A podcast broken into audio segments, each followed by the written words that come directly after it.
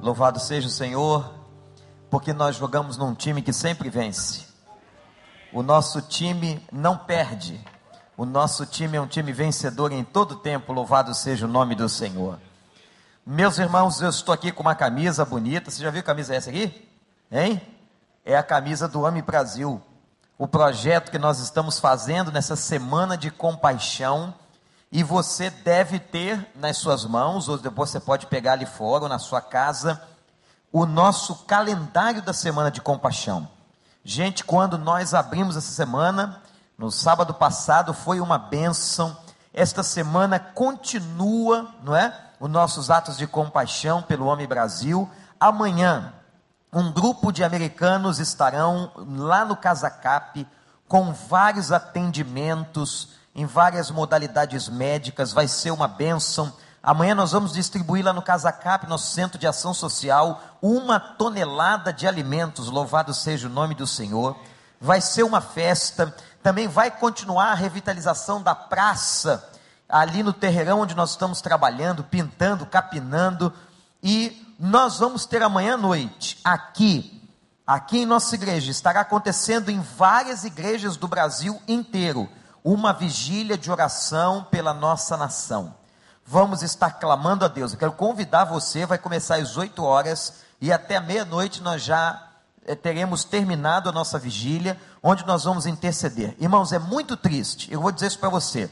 É muito triste uma, uma nação, uma nação que só tem orgulho de usar as cores do seu país nos jogos de futebol. Em nenhum outro momento dessa nação você vê um movimento desse. Você vê as pessoas com orgulho de estar com a bandeira do Brasil, estar vestidos com a camisa do Brasil. Por quê? Porque tudo isso que está acontecendo na nossa nação, enquanto o jogo rolava, parte da imprensa omitiu o que estava acontecendo, mas em São Paulo estava tendo uma briga terrível nas ruas, carro da polícia foi virado, gente machucada, uma repórter da CNN nos Estados Unidos foi ferida, enfim, essa é a causa das nossas orações. O país, nós precisamos orar, precisamos interceder pelas autoridades, e eu quero convidar você nessa semana do nosso movimento de compaixão do Homem Brasil, a que vem orar conosco amanhã, de 8 até meia-noite. As redes vão participar, vai ser uma bênção. E no sábado de manhã, a grande passeata que vamos fazer no Recreio dos Bandeirantes, uma passeata evangelística, onde nós vamos nos distribuir por várias ruas do bairro, munidos de folhetos pregando o Evangelho, é a nossa revolução, é a revolução que proclama o nome do nosso Salvador, o nome de Jesus. Então eu quero contar com você aqui, que você possa se motivar, estar com a gente. Um grupo vai para o Casa Cap amanhã, outros vão lá para a Praça do Terreirão, outros vão estar com a gente na vigília. Eu convido você e no sábado de manhã, nove horas aqui, nós vamos traçar a estratégia para você e vamos sair pelo nosso bairro proclamando o nome do Senhor. Amém, gente? Tá claro isso aí? Muito bem. Então, vamos abrir a palavra de Deus em Marcos capítulo 9. Eu quero mostrar para você um texto. Presta atenção. O texto que nós vamos refletir agora é um texto que tem gol contra. É. O texto tem gol contra, tem derrota e tem virada exatamente o que aconteceu hoje, pastor Daniel. Exato, vocês gostaram do jogo, gente? Vocês não estão cara de que nem viram o jogo. Estão meio murchos assim. Viram ou não viram? Estão felizes, não? Estão com uma alegria danada, estou vendo. Olha, o negócio é o seguinte: o Oscar jogou muito bem, bom garoto, tem que orar por ele. O Neymar jogou muito bem. O Davi Luiz jogou muito bem. E o juiz jogou muito bem não é? Deu uma forcinha, a gente não quer isso, isso não é justo, gente. Mas, não, olha, olhando no primeiro lance foi pênalti. Olhando no segundo lance, não foi pênalti. Agora, o juiz só olha no primeiro lance. Não é verdade? O juiz só olha no primeiro lance. Mas vamos ao texto, Marcos capítulo 9, versículo de número 14. Eu disse que aqui tem o quê? Quem lembra? Quais são os três tópicos do sermão? O primeiro é gol contra, o segundo, derrota, e o terceiro, virada. Então vamos lá, vamos ver se é verdade aqui no texto. Quando chegaram onde estavam os outros discípulos, viram uma grande multidão ao redor deles e os mestres da lei discutindo com eles. Logo que todo o povo viu Jesus, ficou muito surpreso e correu para saudá-lo. Perguntou Jesus: O que vocês estão discutindo? Um homem no meio da multidão respondeu: Mestre, eu trouxe o meu filho que está com um espírito que o impede de falar. Onde quer que o apanhe, joga-o no chão, ele espuma pela boca, range os dentes e fica rígido. Pedi aos teus discípulos que expulsassem o espírito, mas eles não conseguiram. Respondeu Jesus: Ó geração incrédula, até quando estarei com vocês? Até quando estarei, eu terei que suportá-los? Tragam-me o menino. Então eles o trouxeram. Quando o espírito viu Jesus, imediatamente causou uma convulsão no menino. Esse caiu no chão e começou e começou a rolar, espumando pela boca. Jesus perguntou ao pai do menino: Há quanto tempo ele está assim? Desde a infância, respondeu ele. Muitas vezes esse espírito tem lançado no fogo e na água para matá-lo. Mas se podes fazer alguma coisa, tem compaixão de nós e ajuda-nos. Se podes, disse Jesus, tudo é possível àquele que crê. Exclamou: Creio, Senhor, mas ajuda-me na minha incredulidade. Quando Jesus viu que uma multidão estava se ajuntando, repreendeu o espírito imundo, dizendo: Espírito mudo e surdo, te ordeno que deixe e nunca mais entre nele. O espírito gritou, agitou violentamente e saiu. O menino ficou como morto, ao ponto de muitos dizerem: ele morreu. Mas Jesus tomou pela mão, o levantou e ele ficou em pé. Louvado seja o nome do Senhor. Irmãos, esse texto é um texto que é uma lição de vida para todos nós. Uma das experiências mais marcantes do ministério de Jesus. Imagina você que é pai, que vê o seu filho endemoniado. Eu não quero nunca ter uma dor dessa. Eu espero que você nunca tenha tido uma dor dessa. Você que nos assiste na internet, em qualquer lugar do mundo, que coisa terrível para um pai ver um filho endemoniado, um filho doente. O demônio tomava conta daquele menino, a gente não compreende bem a ideia da possessão demoníaca de crianças, mas acontece no Novo Testamento. E tem acontecido, há vários testemunhos em igrejas de famílias que contaram e continuam contando de filhos que ficam possessos por espíritos malignos. É por isso que você, pai, você, mãe, tem que estar sempre orando pelo seu filho, clamando pelo seu filho, intercedendo pelo seu filho, fechando todas as brechas para que esses espíritos do mal não venham atormentar as nossas casas, que eles sejam sempre rechaçados pela oração em nome do Senhor. Mas aquela casa, aquele, aquele menino, aquele pai, irmãos, que cena terrível. E aquele pai sofrido, diz o texto que ele viu várias vezes o demônio tomar conta do filho dele e jogar o filho dele no fogo jogar o filho dele na água. Naquela época, porque não havia luz elétrica, eram feitas muitas fogueiras. E o filho dele, pelo demônio, era jogado contra o fogo, era jogado contra a água. Aquele pai não tinha sossego. Certamente a família desse garoto não tinha sossego. Era uma situação terrível. E o que, que ele vai então fazer?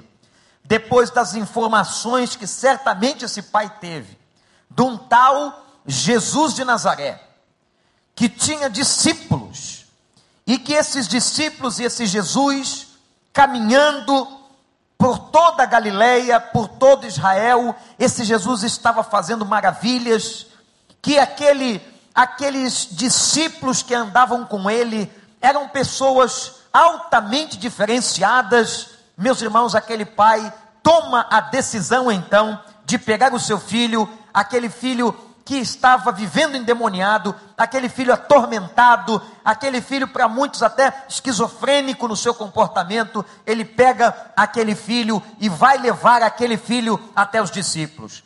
Talvez não tivesse encontrado Jesus, mas ele encontra os discípulos de Jesus. Ele crê, ele leva o menino até os discípulos e aqui acontece o gol contra. O que, é o gol contra aqui?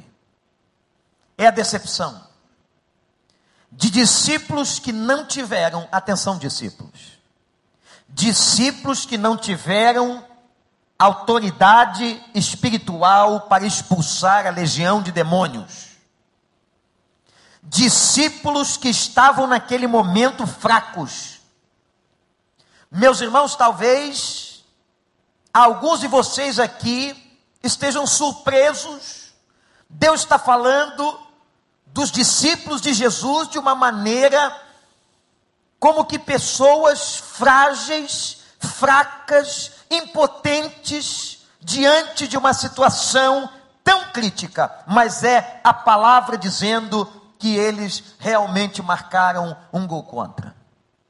Quando Jesus viu e soube pelo pai do menino, porque o pai do menino disse a Jesus: Senhor, eu trouxe o meu filho para que os teus discípulos expulsassem o demônio, mas eles não puderam. Qual foi a palavra de Jesus? Foi um brado, e Jesus disse assim: Ó oh, geração incrédula e perversa. Ele está reclamando, ele está criticando, ele está sendo veemente contra os próprios discípulos. Quando ele está falando, ó geração incrédula e perversa, ele está falando da falência do fracasso dos seus discípulos. Gol contra. Você vai perguntar, pastor, quando é que a gente marca gol contra como discípulo? Se você lê a Bíblia, você está com a Bíblia na mão? Presta sua atenção, vou mostrar duas coisas para você aqui. O texto que a gente leu, Marcos 9,14. Está vendo aí? Se você lê o texto que está anterior é o momento da transfiguração. Quando três discípulos foram à montanha, Jesus transfigurou e Pedro tem a ideia de montar três cabanas. Meus irmãos, provavelmente o coração desses discípulos, por terem visto tudo que viram, a presença de Moisés, a presença de Elias, aquele privilégio de estar com Cristo no momento em que ele transfigurou, provavelmente o coração deles se encheu de soberba.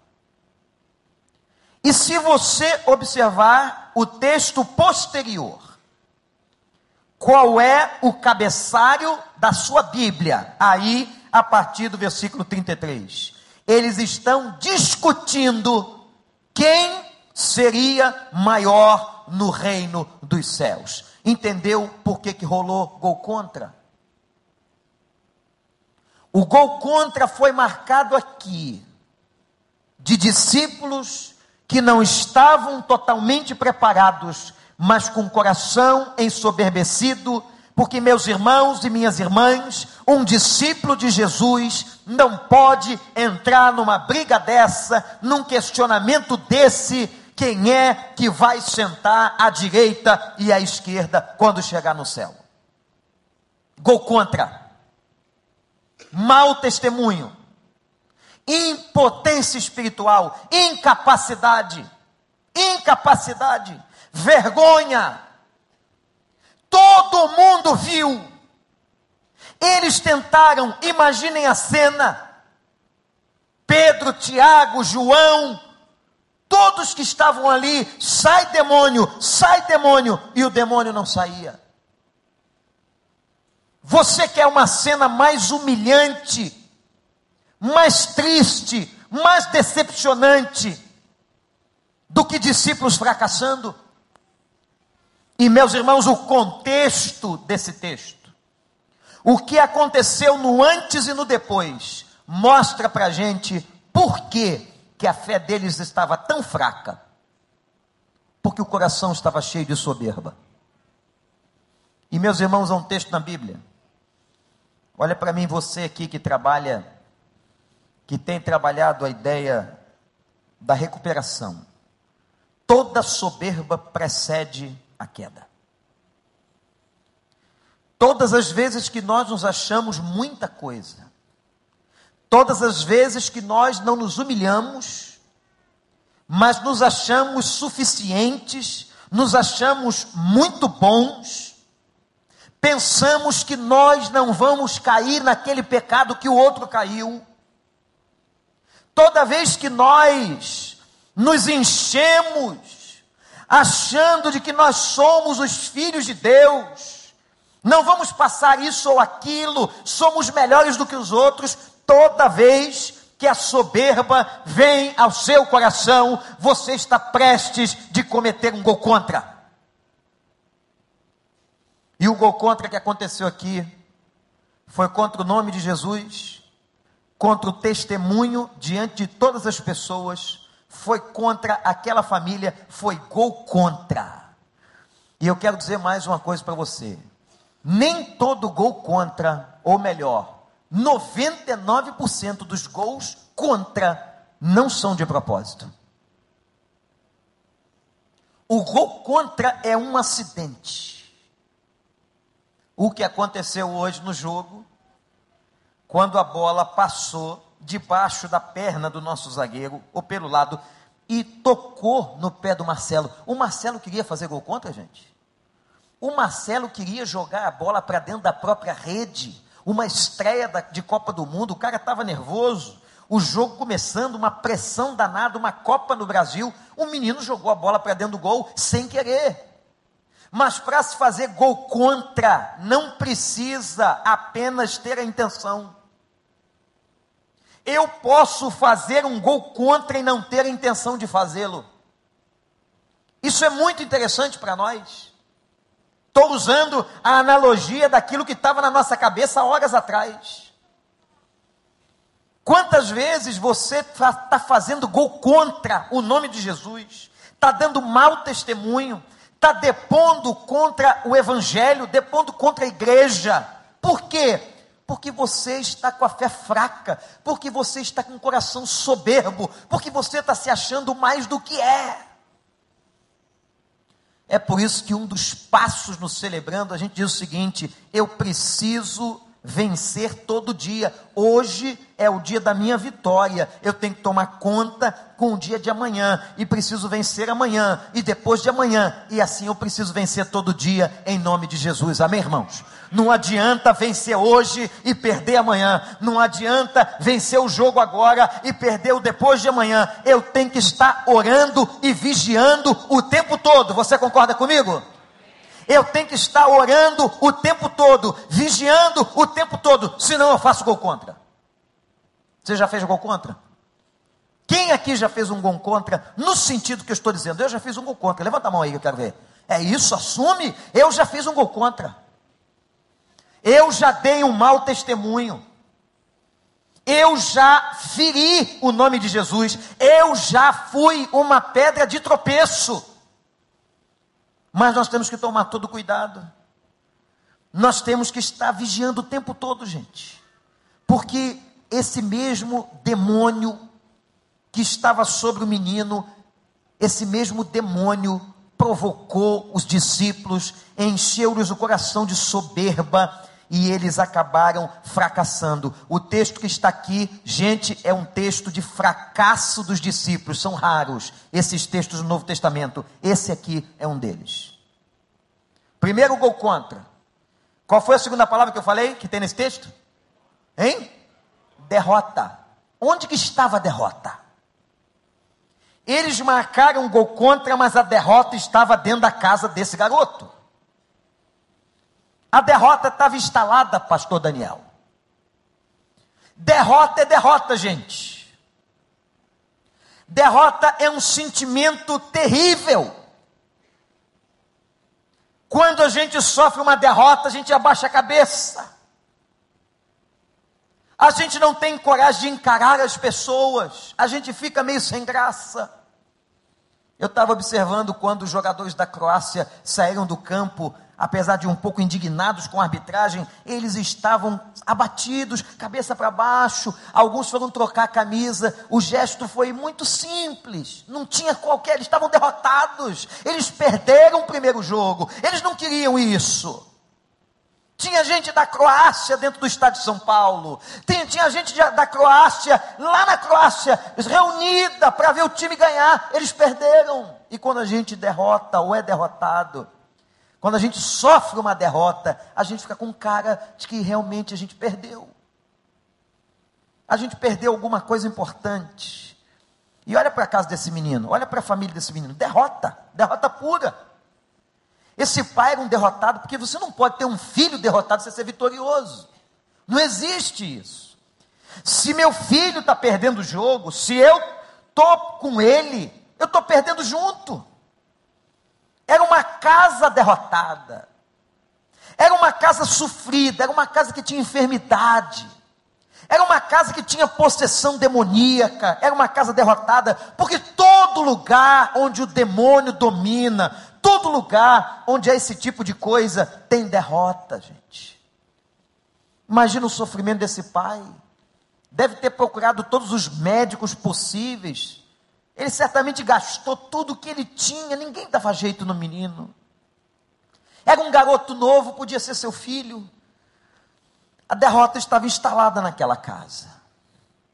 A derrota fazia parte da vida daquela família. Talvez você entrou aqui hoje, você não sabia nada do que eu ia dizer ou do que o Espírito Santo ia dizer ao seu coração. Mas talvez você tenha entrado aqui com o sentimento de derrota alguma coisa que aconteceu no seu casamento, com seus filhos, alguma experiência dessa semana, algum tropeço, alguma decepção, está fazendo com que você psicologicamente se sinta derrotado. E, gente, quando nós nos sentimos derrotados, é muito difícil para a gente retomar o rumo.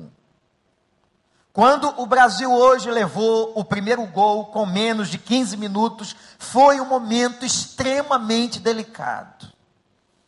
Porque a Copa é aqui, a pressão sobre aqueles garotos é imensa, e eles tomam um gol e o gol é contra. O primeiro gol da Copa do Mundo foi contra. Se abateram e precisaram se superar. Meus irmãos, quando a derrota vem, se nós não tivermos vontade, a mínima que seja, de superação, a gente fica prostrado. Se você está sofrendo de depressão e ficar no seu quarto escuro com as suas dores, você continuará derrotado.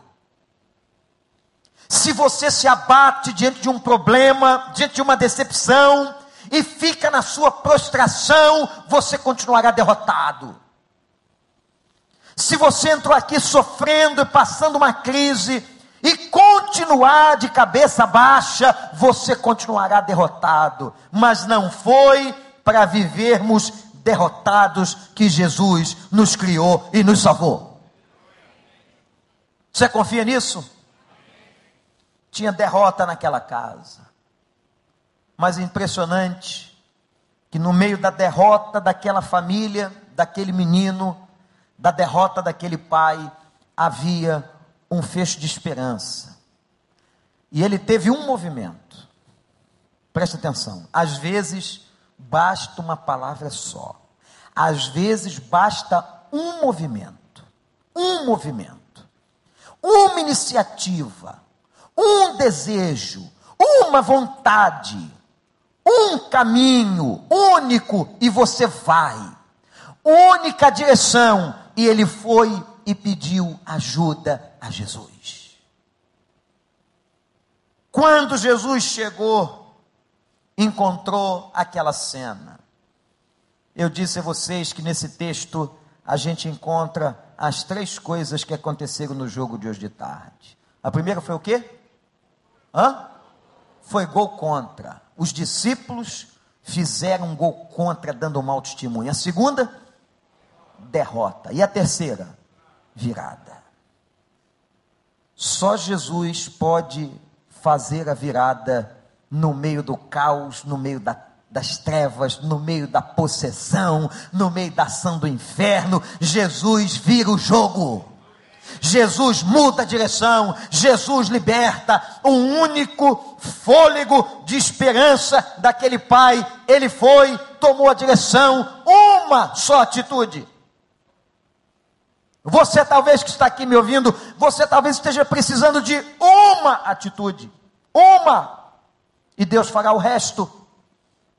Entrega o teu caminho ao Senhor, confia nele e o mais ele fará. Uma atitude, uma. Mas se você continuar deitado, deprimido, sofrendo nas tuas dores, agonizando, se deliciando com os seus sofrimentos, curtindo, você vai continuar derrotado. Mas faça um movimento só, um, olha para mim, um em direção a Jesus, e Jesus vai trazer virada na sua vida. Você acredita nisso? Ele vai virar o jogo, ele vai mudar. Meus irmãos, e quando ele chega, ele vê aquela cena, a cena que Jesus vê é tétrica, é caótica. Qual é a cena que ele vê? Um pai desesperado, uma família derrotada, discípulos fracassados, aqueles doutores da lei questionando, cresceram, é claro que eles cresceram, partiram para cima dos discípulos, Está vendo que Cristo é esse? Que poder é esse? Devem ter dito. Cadê o poder de vocês e do Jesus de vocês que não foi capaz de expulsar o demônio do menino? Jesus encontra um quadro de derrota, um quadro de gol contra. Ele esbraveja numa palavra do fundo da sua alma de geração incrédula até quando estarei com vocês? Mas quando aquele pai chega para ele e diz assim: Senhor, se podes, olha a humildade do pai. A humildade do pai era uma lição para os discípulos. Se podes, cura o meu filho. Jesus disse: Se podes. Vejam no texto, se podes, tudo é possível que crê.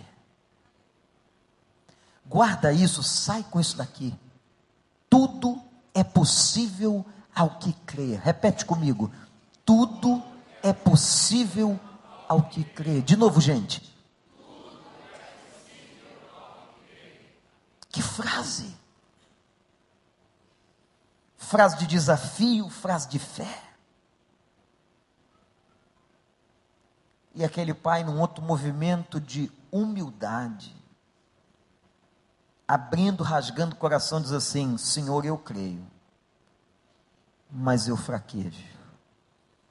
Eu também tenho muita incredulidade. Senhor, perdoa. Perdoa porque eu não creio como eu devia crer. Eu me identifico muito com esse cara eu me identifico, não sei se você se identifica com esse homem, ou você acha que você tem fé demais. Eu fico, irmãos, admirado.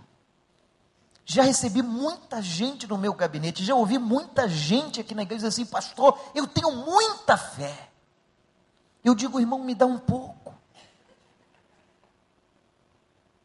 Quanta gente bate no peito dizendo assim: Eu tenho muita fé em Deus talvez não tenha entendido o que é fé. não compreendeu o que significa a entrega, a confiança. Porque eu me identifico muito com esse homem. Eu também sou capaz, e já disse a Deus muitas vezes: Pai, perdoa a minha incredulidade, perdoa os meus fracassos, perdoa porque eu gostaria de crer mais, mas eu não creio como eu deveria crer. E esse pai, talvez levando a raspa da fé que tinha diante de Jesus, Jesus vai dizer: Eu quero. Quando Jesus viu que a multidão estava chegando, pegou o menino, surdo, mudo, a surdez e a mudez provocadas pelo diabo, curou o menino e fez a virada do jogo. Uma família derrotada, debaixo das mãos poderosas de Deus, é uma família que pode dar uma virada em nome de Jesus. Você talvez tenha vindo aqui trazendo uma derrota, talvez uma decepção por ter feito um gol contra, mas eu quero dizer a você: vai com humildade, coloque-se diante dele e ele vai trazer virada na sua vida. Ele vira o jogo, ele faz uma pessoa derrotada ser uma pessoa vitoriosa em nome de Jesus. Tem muita gente aqui que estava derrotado e o nome de Jesus fez com que você fosse vitorioso hoje. Aleluia! Gente que experimentava dor, que chegou aqui quebrado, viciado, complicado, arruinado, cheio de pornografia na cabeça, cheio de coisa ruim, mas em Cristo Jesus, hoje tem vencido na graça do Senhor. O nosso Deus, irmãos, é o Deus da virada. O nosso Deus inverte o jogo. Você entrou aqui mal, ele inverte o jogo da sua vida. E a gente pode sair daqui hoje dizendo o seguinte: muito mais do que a seleção brasileira, muito mais faz o nosso Deus. Mesmo com gol contra, mesmo na derrota da vida da gente, o Senhor vira o jogo, o Senhor modifica, o Senhor dá um novo ânimo e a gente sai do campo na certeza de que Ele esteve conosco e de que o Senhor é o Deus da nossa vitória. Amém, gente? Ele já fez a virada da sua vida? Então fique de pé em nome de Jesus. Nós vamos adorar o Senhor. Mas eu queria que você agora pudesse louvar a Deus pela grande virada. Talvez alguns aqui tristes por terem cometido um gol contra, dado um mau testemunho, fraquejado espiritualmente, mas lembre-se que o nosso Deus é o Deus da misericórdia. Ele só quer ver coração quebrantado. Ele quer ver o coração como ele viu daquele pai, dizendo: Senhor, eu creio, mas perdoa porque eu sou fraco, Senhor. Esse momento de oração, eu queria muito orar por você, muito. Especialmente você, que hoje precisa que o jogo seja virado Será que você entrou aqui com sentimento de derrota?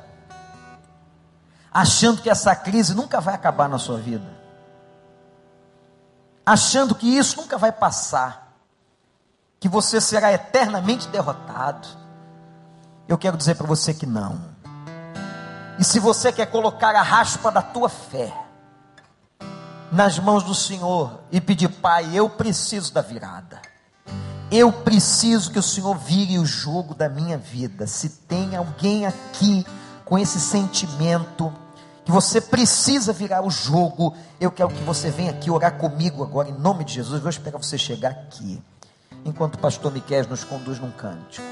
Tem algum jogo que você precisa virar? Deus sabe. Enquanto a gente adora o Senhor, cheguem bem para frente.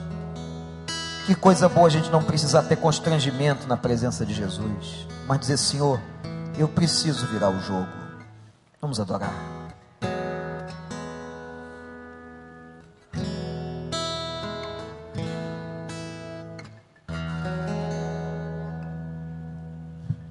Deus fará o caminho para você, onde ainda não se vê condição ou possibilidade alguma. Deus se importa com o seu sofrer e nesses dias vai trazer direção que vai mudar a sua vida. Sua noite, Sua noite findará. O seu dia, meu irmão, chegará. O seu dia chegará. E o milagre que você espera E o milagre que você espera Acontecerá. acontecerá. Deus não falha. Deus não falha com você e tudo que ele disse se cumprirá. Maravilhas Deus fará. Abundância Deus trará. Quando Israel cercado estava, Deus abriu o mar. Deus fará um caminho as portas que você precisa, Ele abrirá. Ele abrirá. Ele abrirá. Deus fará um caminho para você, onde ainda não se vê condição ou possibilidade alguma. Deus se importa com o seu sofrer nesses dias vai trazer direção que vai mudar, Vai mudar a sua vida. vida. Creia nisso, meu irmão. Creia nisso, minha irmã. Sua noite, Sua noite findará. O seu dia chegará. E o seu dia chegará. E o milagre que você espera vai acontecer. Milagre que você espera acontecerá. Deus. Deus não falha com você e tudo que ele disse se cumprirá.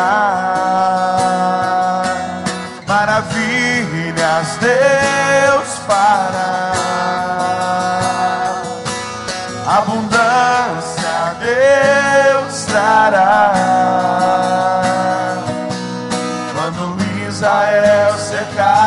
Deus abriu o mar. Deus fará um caminho e as portas que você precisa, Ele abrirá. Ele abrirá. Deus Você que veio aqui na frente. Talvez você precise, e guarde isso no seu coração, dar apenas um passo. Entregar apenas a raspa da fé. E dizer a Ele, Pai, eu creio, mas eu tenho falhado, eu sou fraco. Eu preciso do Senhor. Faz a virada na minha vida e na minha casa. Meu Deus, eu te agradeço essa noite, Senhor pela tua palavra, pela história lida e pregada aqui. Quando, apesar do gol contra, apesar da derrota, o Senhor trouxe virada. Ó Deus, traz a virada na vida dos meus irmãos. Estão aqui na frente, tu sabes o porquê, tu conheces o motivo, Senhor. Pai, abençoa a vida, a família de cada um deles e que aquilo que eles estão precisando para darem a grande virada aconteça no nome de Jesus. Pai, derrota Satanás nessas vidas, Senhor. Se há alguma opressão ou até possessão daqueles que não são crentes, ó Pai, traz a libertação e traz a vitória. E que estes irmãos saiam daqui hoje cheios da tua graça, com a mesma esperança da vitória que alcançou o coração daquele pai. Eu os entrego nas tuas mãos, em nome de Jesus. Em nome de Jesus. Amém. Todos vocês que vieram aqui comigo, repitam a seguinte frase: Senhor, eu te agradeço, porque o Senhor já está trazendo a virada na minha vida. Eu confio nisso, em nome de Jesus.